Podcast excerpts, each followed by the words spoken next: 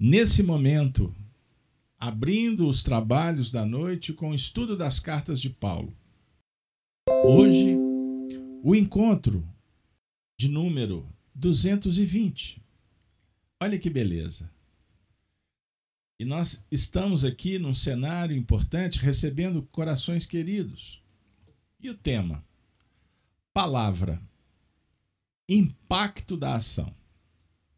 Eu abraço inicialmente aos nossos amigos, familiares, queridos, entes que guardamos no fundo do coração. Você, que estamos fazendo essa amizade e espero que seja perene.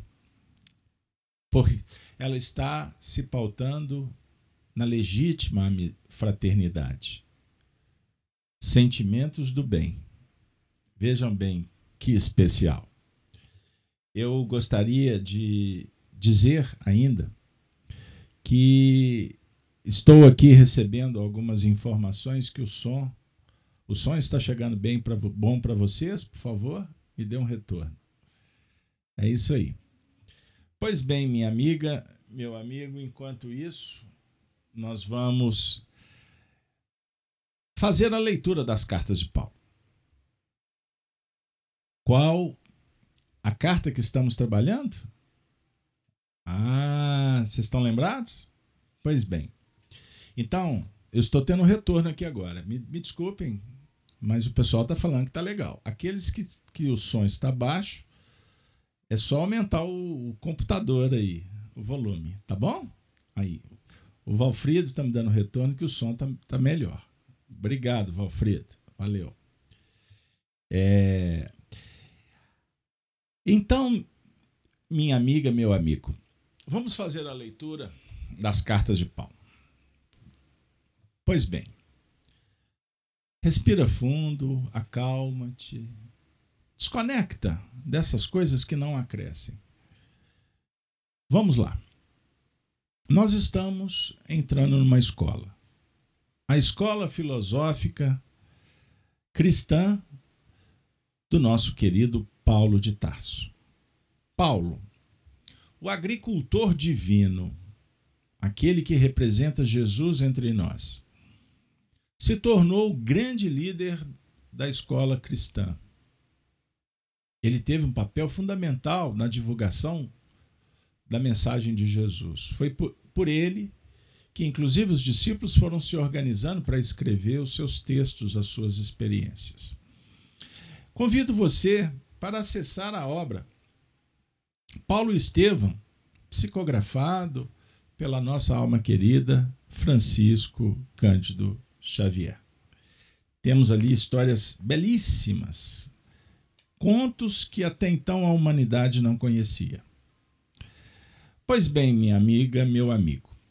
Então, sem delongas, nós vamos agora partir para a leitura dos versículos que nós vamos analisar nesta noite e que possa marcar o nosso coração. Vamos lá? Paulo endereça a seguinte missiva para a gente. Eu vou fazer a leitura a partir do, do versículo 6 do capítulo 14 da carta de Paulo aos Coríntios, primeira. Vamos juntos? Vou disponibilizar em tela. Paulo diz assim: E agora? E agora, irmãos? Que beleza. Então é e agora? O tempo é o agora. Presente de Deus. No instante em que avocamos o passado e buscamos inspiração no futuro. É agora. Ele nos trata como irmãos, consolando-nos, vencendo barreiras, se aproximando, estabelecendo uma relação de ida e vinda, reciprocidade. E toca o coração, e naturalmente as barreiras caem. Muros perdem o sentido. E uma relação divina, nobre, justa, ela constrói pontes. que intercambia corações. O poeta afirma: ninguém toca uma rosa sem atingir uma estrela. Olha que maravilha. Kardec nos ensina que tudo no mundo se intercambia, está conectado. Leiam esse trecho, é o final da introdução do livro dos Espíritos. Mas há essa citação também no livro A Gênese. Eu gosto de citar a fonte para que vocês não pensem que eu estou inventando. E o que é mais importante, eu garanto meu emprego. Ah, você já pensou nisso? Pois bem, nesses tempos difíceis não dá para perder o emprego. Na verdade, eu tenho uma responsabilidade que é convidar você para o livro, para você ir à fonte. Vá, se aproxime de Kardec, para que você, inclusive, tenha mais condições de entender o Paulo. Ponto. Todo mundo aclimatado? Prossigo. Aí agora, irmãos, se eu for ter convosco falando línguas estranhas, que vos aproveitaria? Se vos não falasse, ou por meio da revelação, ou da ciência, ou da profecia, ou da doutrina? Línguas estranhas? Então eu tenho que dizer, eu tenho que falar sobre o ponto de vista da revelação. O que é a revelação? Tirar o véu. O que está oculto, vamos trazer o conhecimento. Os símbolos guardam sabedoria. Até que o aprendiz se coloca na condição de entender, de querer, de ousar. Olha que beleza. Eu quero aprender. Isso é justo. Isso é legítimo a vida vai te responder. Revelação não é aquelas linhas que a gente percorre no misticismo, do espetacular, do sobrenatural. Não, vamos tirar o véu. Quantas pessoas nos procuram para trazer os seus dramas? Em alguns deles envolve mediunidade, percepção extrasensorial e costumam frequentar alguns ambientes, dialogar com, com pessoas, e quando chegam para nós, capengas, sofridas, inconsoláveis, traumatizadas. Pois bem, aí eu sou médium, o que está acontecendo? Existem espíritos? Aí, num primeiro momento, olham para a gente como se fôssemos. E não é nada disso. Nós somos apenas pesquisadores. Não temos nenhum poder sobrenatural. Religioso que vende essa imagem, cuidado. Porque ele está querendo garantir, de alguma forma, privilégio e poder. Cuidado. Médiuns dão entrevista para jornais. Outro dia me trouxeram uma reportagem, essa semana. E eu fiquei assim, meu Deus. Mas cada um faz o que pode, não é mesmo? E tem público para comprar jornal, revistas e etc. Então, nada de misticismo. O seu drama, o seu problema existe para ser resolvido. É possível. Eu quero garantir isso para você. A cura é viável desde que você se prontifique a aprender, a se entregar nessa jornada que dá trabalho, que vai exigir, mas é possível. E o Paulo fala também: se eu não vos falasse por meio da ciência. No nosso caso, ciência espírita. Qual é a ciência espírita? Nós vamos dialogar com o mundo espiritual. Nós podemos debater sobre a vida futura, podemos falar sobre o passado, sobre o ponto de vista das tendências que trazemos, não temos nenhum interesse em revelar quem fomos, onde estivemos. Nada a ver. Isso é encantamento. Isso é um conhecimento que não tem valia nenhuma. Aliás, pode até traumatizar e trazer desconforto. E a profecia? Qual é a profecia? O ato de profetizar.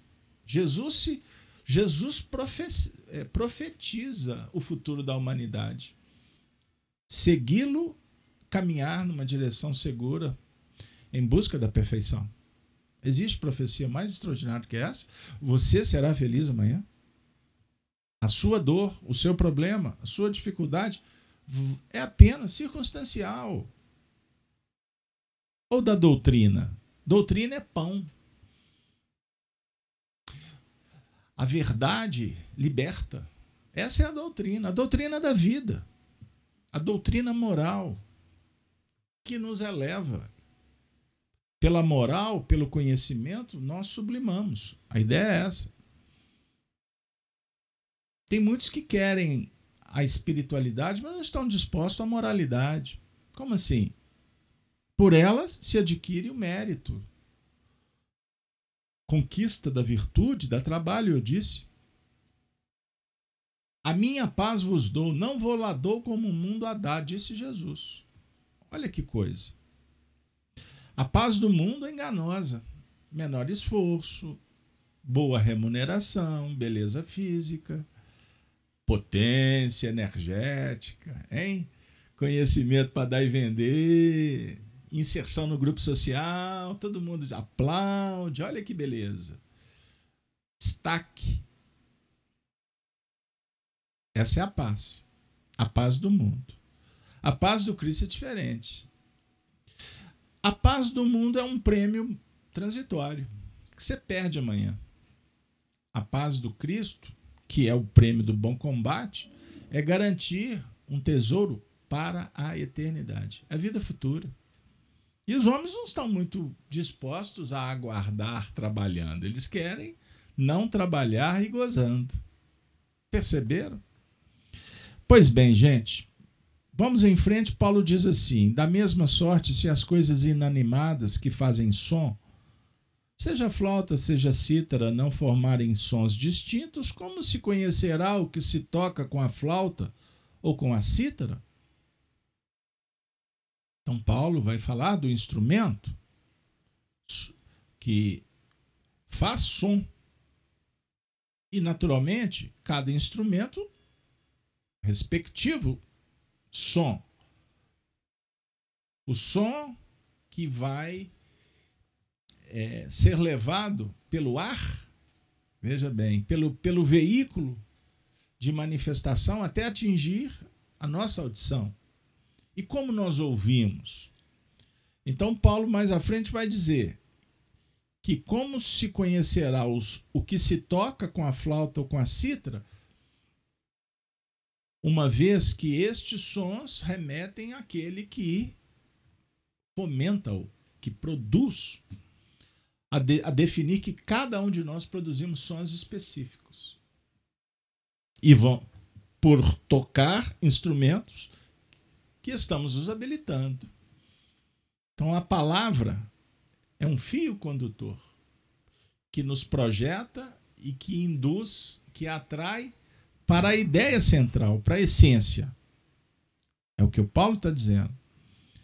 Nós trabalhamos em semanas anteriores, porque se a trombeta der sonido incerto, quem se preparar para a batalha, então o som tem que ser firme, ele tem que ser claro, para atingir os seus objetivos. Assim também vós, se com a língua não pronunciardes palavras bem inteligíveis, como se entenderá o que se diz? Porque estareis como que falando ao ar. Opa, vamos dar um break. Então agora o diálogo é com você, é comigo. Assim também vós. Se ele está se referindo ao músico, ao musicista, ao poeta, ao escritor, agora ele fala conosco. Se com a língua não pronunciardes palavras bem inteligíveis, como se entenderá o que se diz? Ele está dando uma aula linguística. Ele está falando sobre é, usar as palavras escorreitamente, conhecer é, o dicionário, significa. Ele está falando sobre é, toda uma conjunção verbalística, sobre o ponto de vista apenas da comunicação social entre os seres, ou sobre o ponto de vista filosófico, ele está nos chamando para uma reflexão de profundidade quanto à essência que nós estamos produzindo e que vamos verter, que vamos expressar, verbalizar. O que eu quero dizer com isso? O Paulo está falando que a gente tem que se capacitar tecnicamente para falar bem, ser aplaudido, uma oratória engrinaldada pela pelo fôlego de muitas palavras. Se ele estivesse fazendo isso, ele não seria o filósofo grandioso que o é. Ele está falando sobre a importância da comunicação, da materialização do pensamento. Mas o que é mais importante não é a forma, é a essência. E a ela nós estamos sendo chamados para analisar. O que, que a sua mente está produzindo?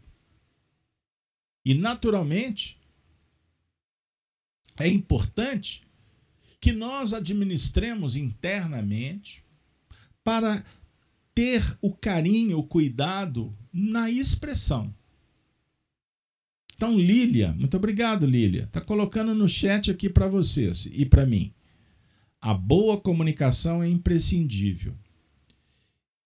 Então, Lília, você concorda que o Paulo está falando que nós precisamos de investir, empreender na comunicação?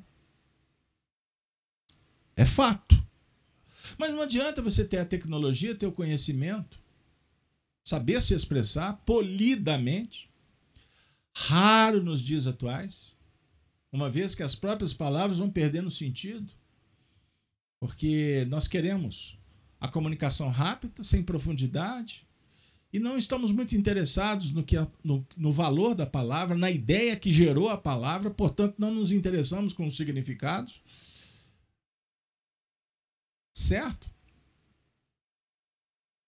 O diálogo principal do evangelho é a comunicação que brota da alma. Esse é o foco. O mundo te convida para o know-how, para você se capacitar e, e ser é, e encontrar, conquistar um espaço no mercado. Jesus está propondo que nos interessemos por conquistar espaço no mercado? Os espíritos estão nos sugerindo que a gente continue frequentando as bolhas ilusórias das tribos, das gavetas, dos compartimentos? que naturalmente acaba nos levando ao descolamento de si mesmo. Evangelho é conhecimento. Conhecer a si mesmo é a ciência, é a base da filosofia. Sócrates popularizou, universalizou esse ensino que era trabalhado em Delfos, a escola dos sábios. Conta-se que os espíritos falavam desse assunto com os estudiosos gregos da antiguidade. Havia comunicação mediúnica. Porque o conhecer a si mesmo se propagou posteriormente que redunda no mesmo que conhecer os deuses e o universo. Querem que repete? Conhecer a si mesmo é o mesmo que conhecer os deuses e as leis do universo. Quais deuses? os deuses, as conquistas interiores, os arquétipos, as experiências profundas, nós precisamos conhecer para reviver, para ressignificar, para manusear, para interagir com as leis divinas que estão dentro, que não estão fora, sobre o ponto de vista do foco, do interesse, do objetivo principal.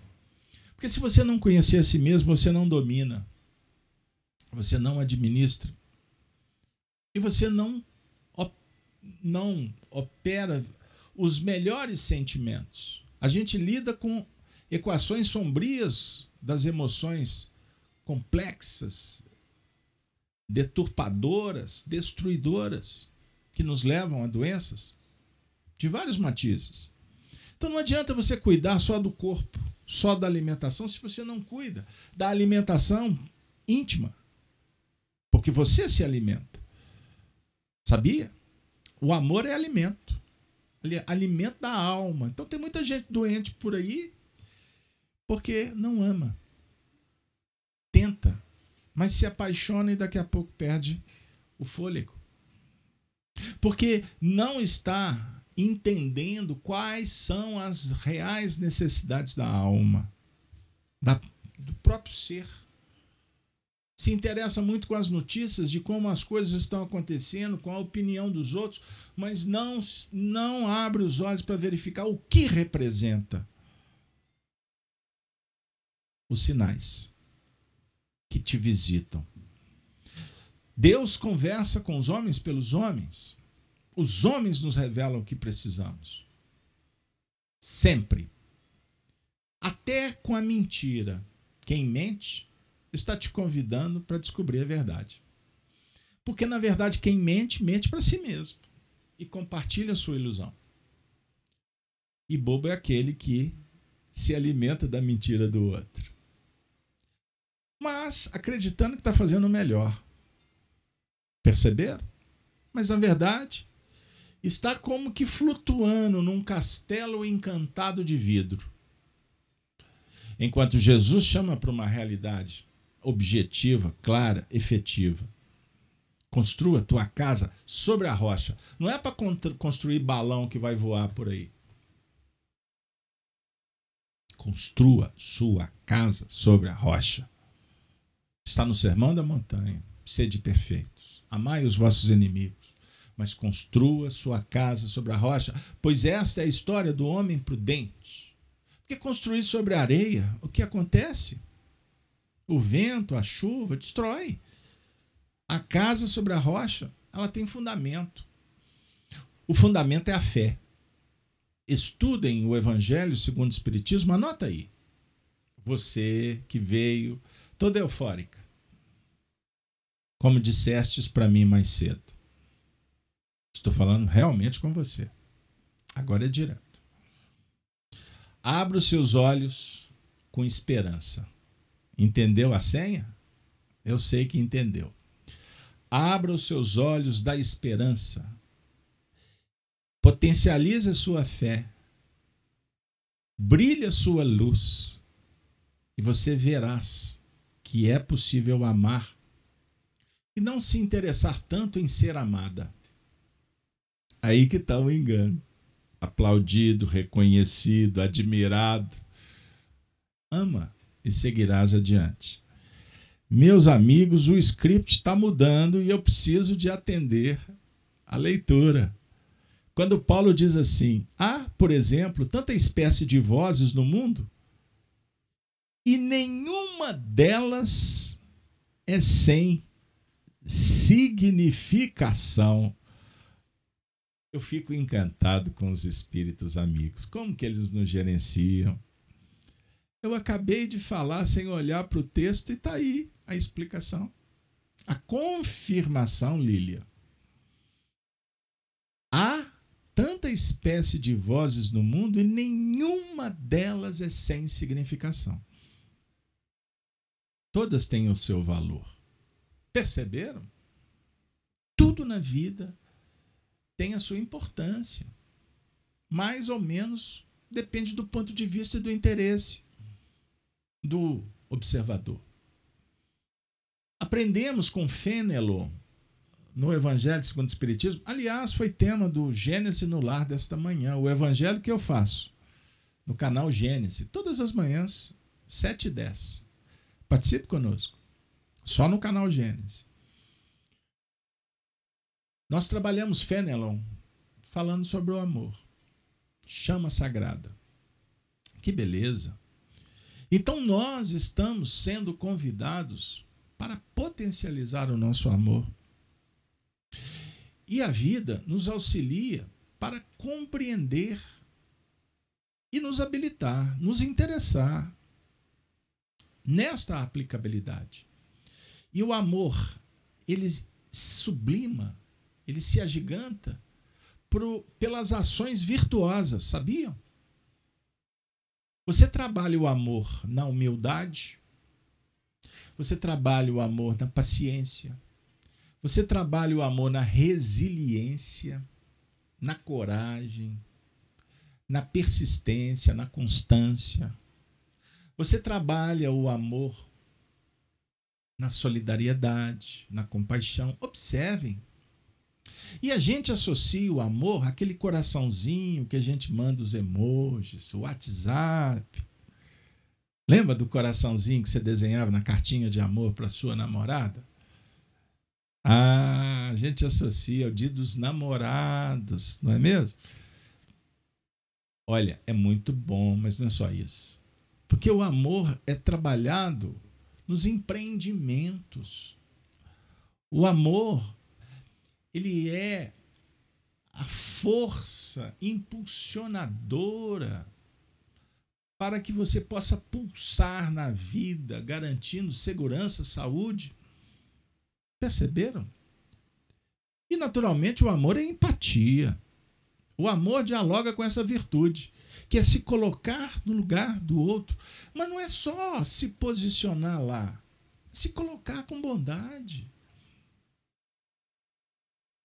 Quando uma companheira me mandou uma mensagem me perguntando o que, que eu achava se ela deveria enviar uma mensagem para um terceiro. Eu fiz uma prece e pensei: o que eu vou responder? Qual a mensagem que eu tenho para ela? Me limitei dizendo: faça uma prece, acione a sua intuição e que o seu coração pedir, atenda, sabendo que tu vai pagar um preço. Mas o que, que vale mais? O que, que é mais importante no seu momento histórico? Ninguém tem competência para te dizer. E a gente faz esses estudos todos os dias.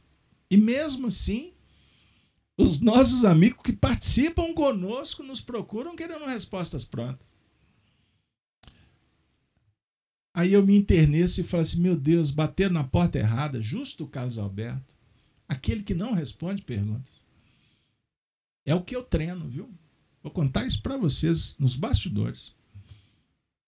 A gente se esforça para não responder perguntas mas sim compartilhar as necessidades de perguntar. Porque todos nós somos aprendizes. Todos nós estamos matriculados na mesma escola da perfeição, da bondade, da virtude, da sabedoria. Enquanto o mundo nos convida para se afastar da escola. A vida diz assim: esquece de você mesmo, vem cá, deixa para depois, ah, não preocupa. Ou então o encantamento do vitimismo. Nossa, coitado, não é? Você é um pobre coitado. Era tudo que o indivíduo precisava de ouvir: que ele é um pobre coitado e que o outro é um algoz. Sem perceber, nós estamos insuflando o ódio, a intolerância e impedindo que o indivíduo veja o sinal da vida. Porque ninguém é vítima, não. Nós somos vítimas de nós mesmos. Nós fazemos as escolhas e não estamos dispostos a pagar o preço.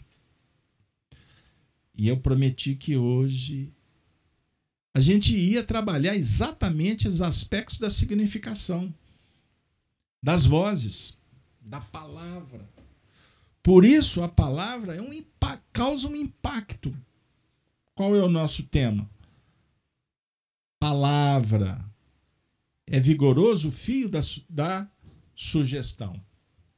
E agora, nós já falamos muito. Eu peço licença para vocês, pois chegou o momento de convidarmos para o nosso espaço bendito aquele que é o nosso professor querido, Emmanuel, que vai dialogar conosco sobre o impacto da ação que a palavra proporciona. E agora endereçando um abraço para todos que chegaram depois, audiência que está na dinâmica. Eu agradeço novamente a sua presença. Muito obrigado pela confiança de me receber na sua casa, como instrumento da espiritualidade, pois eu sou apenas um carteiro que entrego a missiva, eu agora vou chamar para o nosso espaço virtual o nosso professor filósofo Emmanuel. E ele tem um texto que eu tenho para mim que é um endereçamento para o seu coração, que como o meu estamos extremamente sensibilizados nesse momento de espiritualidade, pois estamos sentindo o próprio abraço dos espíritos nesse momento, nos acalentando, nos estimulando. Aquele papai que volta do mundo espiritual, que toca no teu cabelo dizendo: Minha filha, a mamãe que vem em socorro, dizendo: Eis aqui, não temas o esposo, a esposa que já partiram, vovó, vovô, titio, o primo, ah, minha irmã desencarnada, lembrei-me agora. Ah, aquela amiga querida, quanta falta ela me faz. Nós estamos numa live espírita, sabia? E no cenáculo espírita nós podemos trazer Jesus quando prometera que não nos deixaria órfãos. Os espíritos estão mortos para aqueles que têm dificuldade de entender. Não é o seu caso. Você veio para uma live espírita. Nada de sobrenatural. É um momento de diálogo com aqueles entes queridos, porque você é um poeta que toca flor e atinge estrela.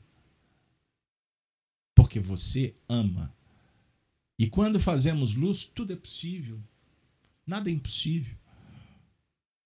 O amor supera as distâncias e, e vence barreiras vibracionais. Penetra-se em dimensões inacessíveis para os humanos, materialistas, que estão interessados apenas na vida do agora. E por isso pisam nos outros, enganam. Intolerantes, violentos. Interessados apenas em seus pontos de vista, na política rasteira, no convencimento ideológico. Isso está morrendo com o mundo antigo, gente. E quanto mais a gente vê essas bravatas por aí, somos chamados para uma palavra divina que impacta uma ação da caridade, da misericórdia e da paciência, pois tudo isso está acabando. Somos informados em todas as partes, afirma Kardec, que chegou o momento de grandes mudanças na sociedade, o advento da regeneração, e está acontecendo, só não vê quem não quer. Corrupção, mentira, censuras, ditaduras, tudo isso vai acabar. Aquela mensagem putrefada que está guardada debaixo do tapete está aparecendo. É uma questão de tempo. O que traz consigo também sofrimentos. Pois o, aviltamento psíquico e moral ele se manifesta por mais que se esconda, por mais que se utilize dos recursos da justiça humana para se furtar das sanções, todos os seres deitam a cabeça no travesseiro. Todas as noites. E a consciência diz o que é certo e o que é errado. Também entendemos que o certo e o errado depende de cada um. Mas a consciência diz. É fato.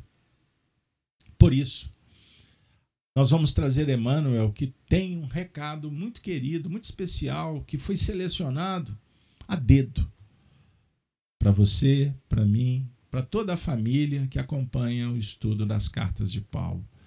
Esse público fiel, pois eu reputo, nós estamos formando uma família. E não nos interessa que essa família seja gigante. Não temos nenhuma preocupação com o número de inscritos, com a quantidade de likes, nada disso. Que isso é enganoso. Isso não é verdadeiro. O que é efetivo, real, é a troca sincera de vibrações espirituais.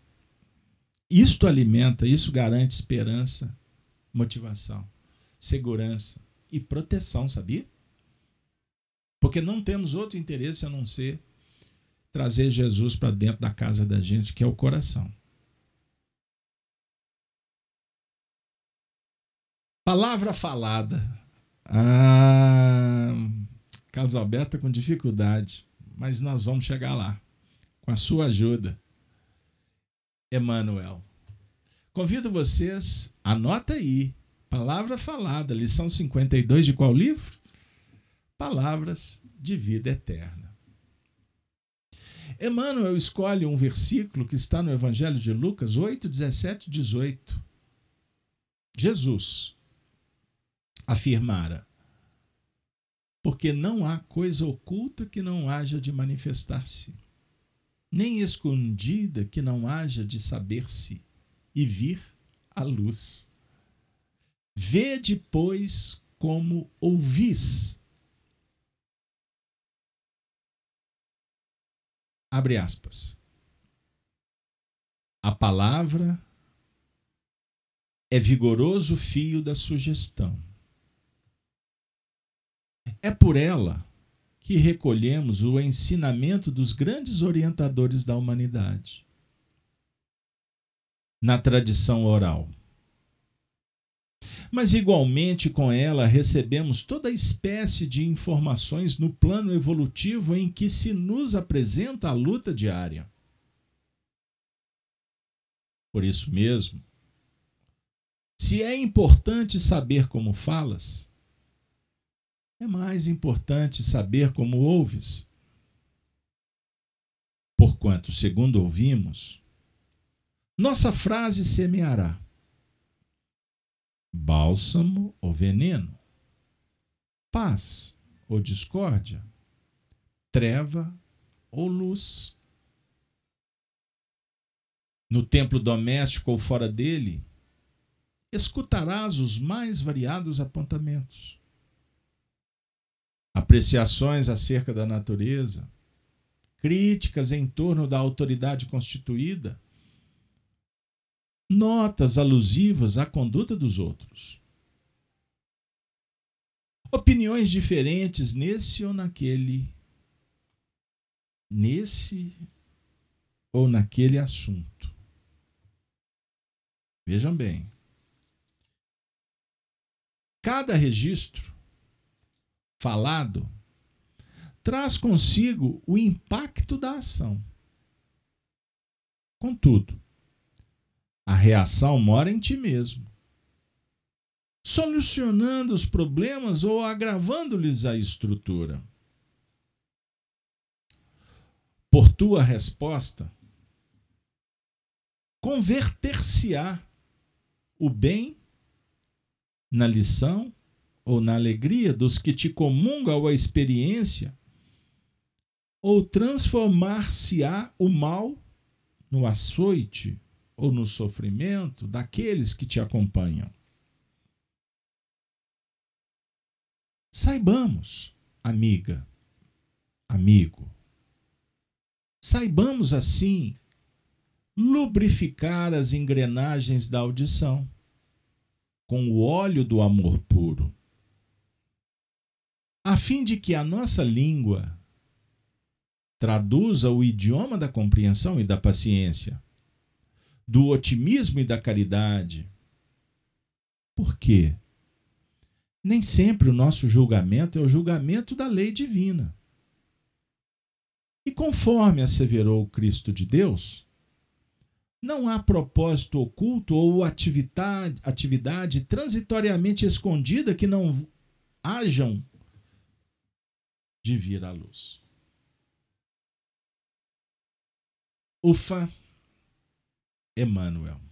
Muito obrigado, professor, por mais esta extraordinária lição. Não quero cansá-los.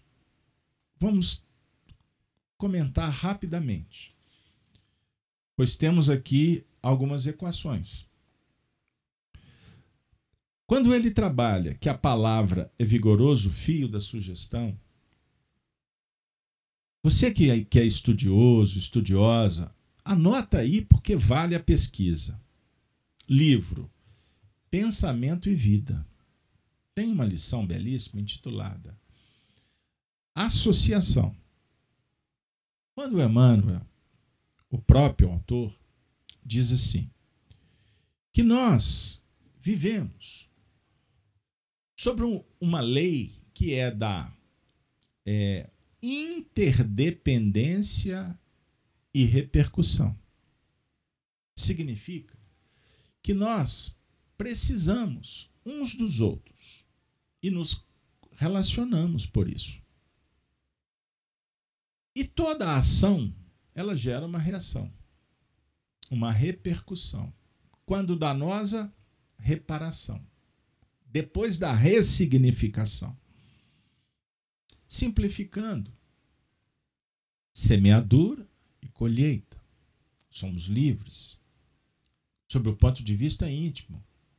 Porque nem sempre, no âmbito externo, nós temos totais condições de operar. Pois existe um sistema, um sistema que extrapola o próprio conhecimento humano. Não me refiro apenas às leis que controlam, que regulam, que educam no cenário socio-relacional, é? socioeconômico e etc. Não pise na grama. Se pisar na grama, problema.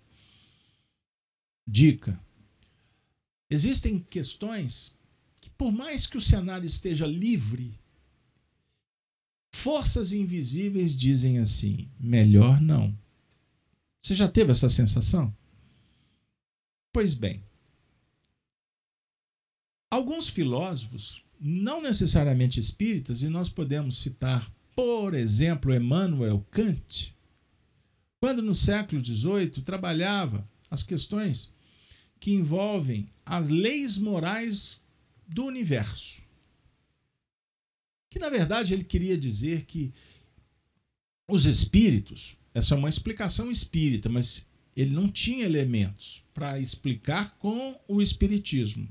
Eu vou trazer o espiritismo. Para que a gente entenda o Emmanuel Kant. O espiritismo nos explica que os espíritos são as vozes de Deus na natureza. Somos os construtores, somos os agentes. Então, aonde existe um espírito, existe suas manifestações, verbalizadas ou apenas sob o ponto de vista mental. Então, agora, como eu disse que estamos numa live espírita, temos presenças espirituais. E você, olha o que eu vou dizer. Prepara aí, aperta o cinto. Não fuja, piloto. Você está além de refletindo comigo, estudando estes ensinamentos, você também está sobre influências espirituais, sabia? Influencia os espíritos mais do que imaginamos. São eles que vos dirigem. Resposta da questão 4, 5, 9 do Livro dos Espíritos. E esses espíritos nos influenciam pelos seus pensamentos, são irradiações que, de uma certa forma, tocam-nos sob o ponto de vista moral e intelectual. Então podemos ser influenciados para o bem como também por forças antagonistas ao bem. Eu não vou falar o mal. Porque o mal é a ausência do bem. Então, mesmo aqueles que estão tentando impedir o progresso, na concepção deles, eles estão vinculados a alguma coisa que eles não sabem o que. Mas são forças motivadoras. Então, o Emmanuel Kant passou a seguinte ideia: que existe fora do mundo sensível humano, existe leis que são leis divinas, que ele tratava como leis da natureza. Então, aonde que eu vou chegar com vocês? Que nós estamos nos correlacionando, nós estamos trocando vibrações, pensamentos, sentimentos o tempo todo. Então, a palavra impacta as nossas ações como impacta as ações dos outros. O Emmanuel, neste nesse cenário apresentado, ele está nos chamando para colocar amor nas palavras. Nas palavras que pronunciamos e nas palavras que ouvimos. Vejam bem, que beleza que é o Evangelho. É, é o Espírito Meimei usa uma expressão belíssima que me visita sempre quando toco nesse tema. Sobre ela como noiva, aquela noiva recém que desencarnou, né? recém-casada desencarna, deixa ali na Rua das Mangabeiras. Para quem mora em Belo Horizonte, conhece o bairro Santo Antônio. Rua das Mangabeiras, onde tinha uma casa que morava Arnaldo Rocha e Meimei, Irma de Castro Rocha. Arnaldo nos, nos contava histórias maravilhosas sobre Irma, a Naná, e ficou conhecida, portanto, como Meimei. Como em espírito, ela usa uma expressão através do médium Xavier sobre a importância de engrinaldar com amor as, as ações. Revestir as ações com amor, com a luz do Cristo. Para alguns pode ser um papo religioso, moralista, mas não é. Porque evangelho é ciência. É uma filosofia aplicada no dia a dia. E quando nós nos esforçamos para colocar amor, a gente passa um filtro vigoroso. A gente ameniza as coisas. A gente tira a aridez. Você fertiliza. Você lubrifica. Você qualifica. E isso se faz nos menores gestos, como nas grandes obras, que repercutem os pequenos movimentos. A casa construída sobre a rocha é tijolo a tijolo. A definir que a dose que podemos usar do amor, ela tem que ser a conta-gota. É dose homeopática, potencializada pelo esforço mental, como nas dinamizações homeopáticas. Vejam bem como que é, do, do indígena, da cultura indígena americana, a religião egípcia, as tradições da Índia, a filosofia grega, a essência do cristianismo, de todas as tradições, religiões, o diálogo é o mesmo, só muda. A maneira de expressar, de construir a narrativa. Mas todos estamos falando de espiritualidade, não de divisões. Portanto, o amor é a força que é capaz de sublimar até a inteligência. Vejam bem, porque não basta a inteligência, é necessário o amor. Porque sem amor não se estabelece o reino o reino da paz, o reino de Deus. Que não é uma obra externa, é uma obra do coração. Saibamos assim lubrificar as engrenagens da audição com o óleo do amor puro, a fim de que a nossa língua traduza o idioma da compreensão e da paciência, do otimismo e da caridade, porque nem sempre o nosso julgamento é o julgamento da lei divina. E conforme asseverou o Cristo de Deus, não há propósito oculto ou atividade transitoriamente escondida que não hajam de vir à luz. Olha que beleza. Eu vou tomar fôlego do mundo espiritual, porque acompanhar não é fácil. E agora eu vou trazer o Adriano Amorim. O Adriano, que beleza. Você colocou aí pra gente que os homens semeiam na terra o que colherão na vida espiritual? Os frutos da sua coragem ou da sua fraqueza? Olha que beleza. E ele deseja boa noite para todos, com Jesus, nosso mestre. Adriano, que bênção que eu vi a tua mensagem. Que bom, que bom a gente poder contar histórias. E o nosso amigo Fidim está dando uma dica aí no chat. Querem que eu compartilhe? Você poderia fazer um programa só com as histórias de Arnaldo Rocha. Garanto que seria fascinante. Valfrido, assim se derrete a manteiga.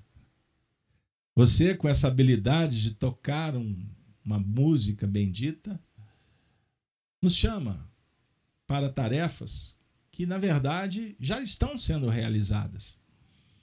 Porém, Arnaldo Rocha jamais autorizaria que eu fizesse um programa com seu nome. Eu tive a honra, o privilégio de conviver com ele e trazer o seu pensamento até os nossos dias. Pois ele me visita sempre que é possível, inclusive para puxar a orelha. E Arnaldo Rocha me ensinou uma coisa, Valfrido. Que um dos grandes problemas do Espiritismo é a autopromoção. E nós temos que aprender a contar as histórias de uma forma em que os personagens sejam colaboradores e não protagonistas. Pois a história que nós não podemos deixar de contar é a história das histórias. É a história de Jesus. E esta história é que aproxima o meu coração do teu, do Arnaldo, da Meimei, que me presentearam, Valfrido, há pouco, com um material belíssimo. E olha que haja baú para guardar, que vai ser traduzido em livros.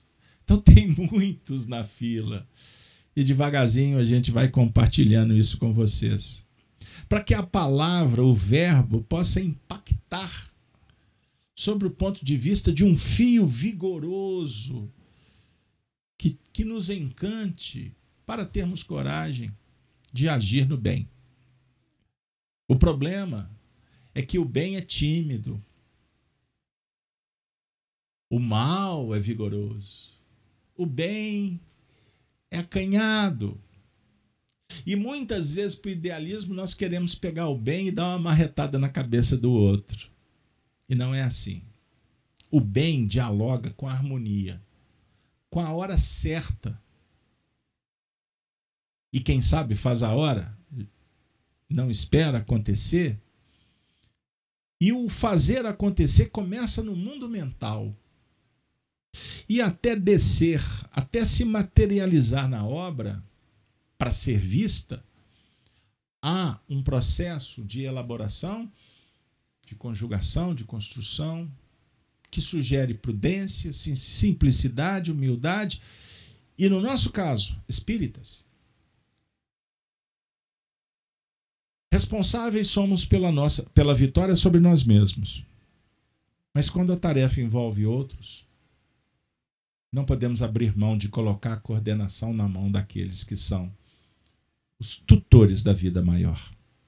Bem-aventurado o médium que entende isso, que se entrega para um trabalho em conjunto, em grupos, se integra em atividades de estudo, de beneficência, de benevolência, junto com aqueles que estão também interessados, para que a gente possa aprender juntos para que a nossa ação possa impactar a felicidade nossa e de terceiros. E nem sempre conseguimos fazer sozinhos. Então, por exemplo, o médium que não se coloca na condição de aprendiz e procura uma fonte segura, um livro nobre, um grupo que ele possa confiar e exercer o seu labor mediúnico, ele jamais vai resolver as suas questões existenciais quando envolve mediunidade sozinho ou indo em lugares que não vão dar para ele o que o espiritismo, por exemplo, pode dar, como a ciência que tem o que nenhuma outra possui. A metodologia de se relacionar com o mundo espiritual. Por isso, minha amiga, meu amigo, a princípio, o tema foi abrindo vertentes, ângulos, dialogamos em vários departamentos.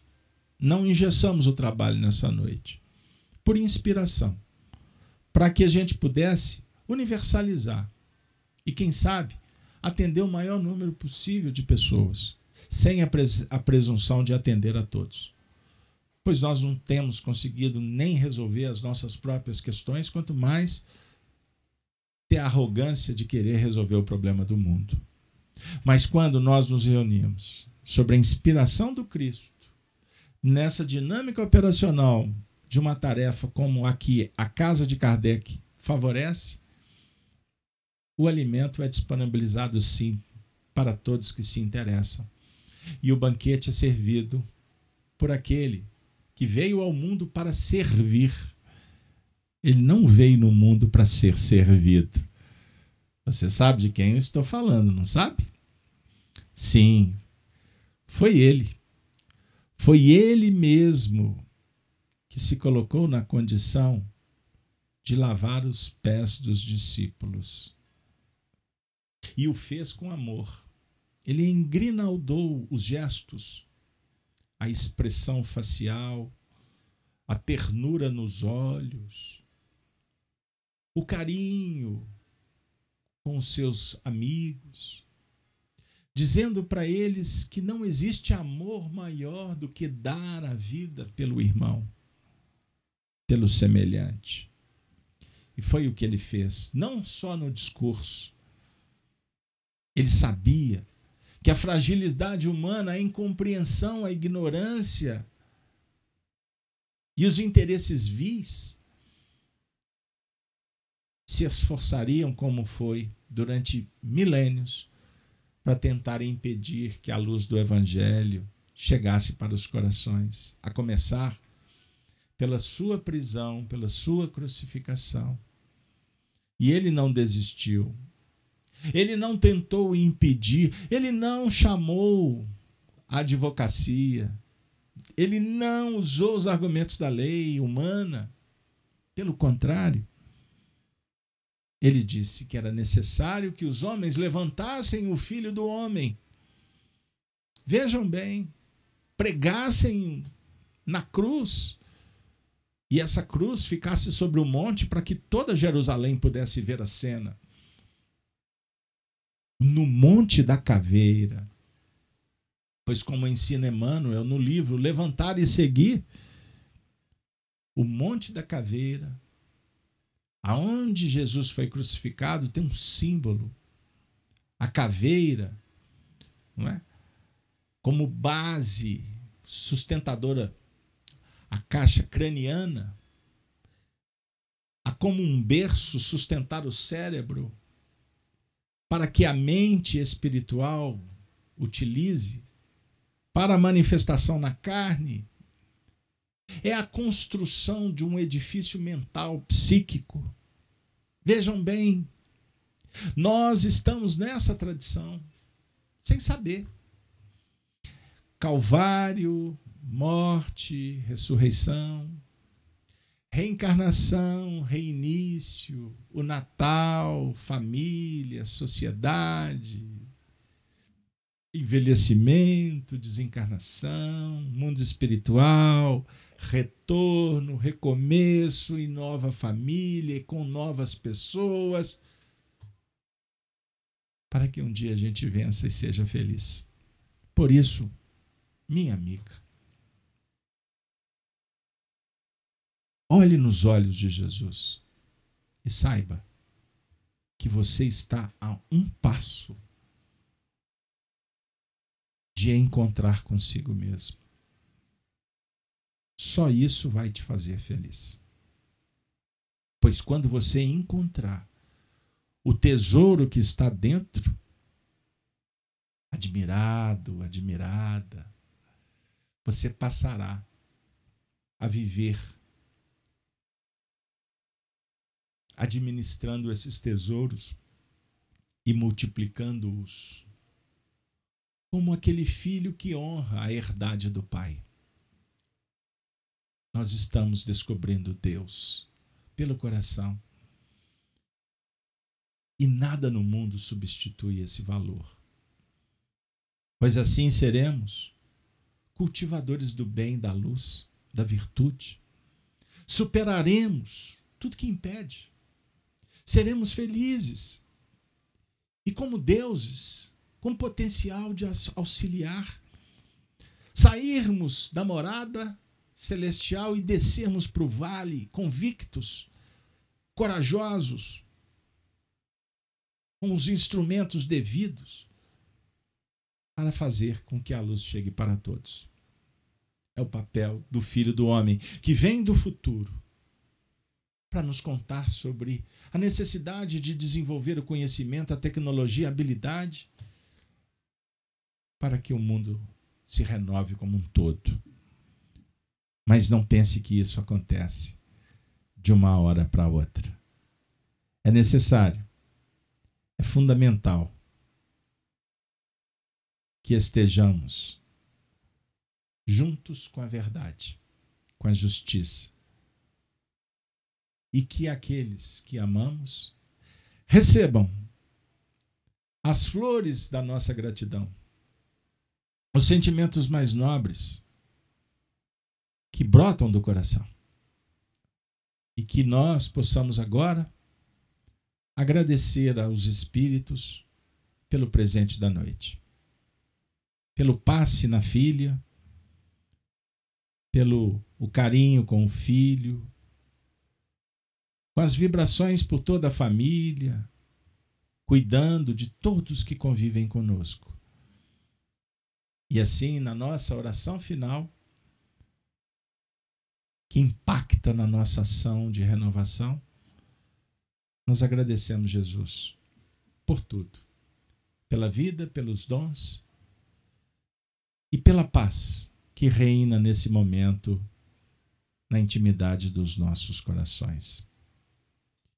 E com certo pesar, mas ao mesmo tempo sabedores que a vida continua, que nós somos passageiros que viajamos pelo universo. E agradecidos a Paulo de Tarso, que nos encanta com suas cartas, nós vamos recordar dos cristãos dos primeiros tempos, quando pronunciavam o Ave Cristo. Ave Cristo.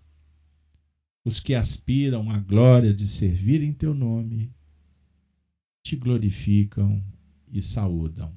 Ave Cristo. Muito obrigado pela sua presença. Até o próximo episódio, o próximo evento, o próximo encontro desta família bendita. Muito obrigado.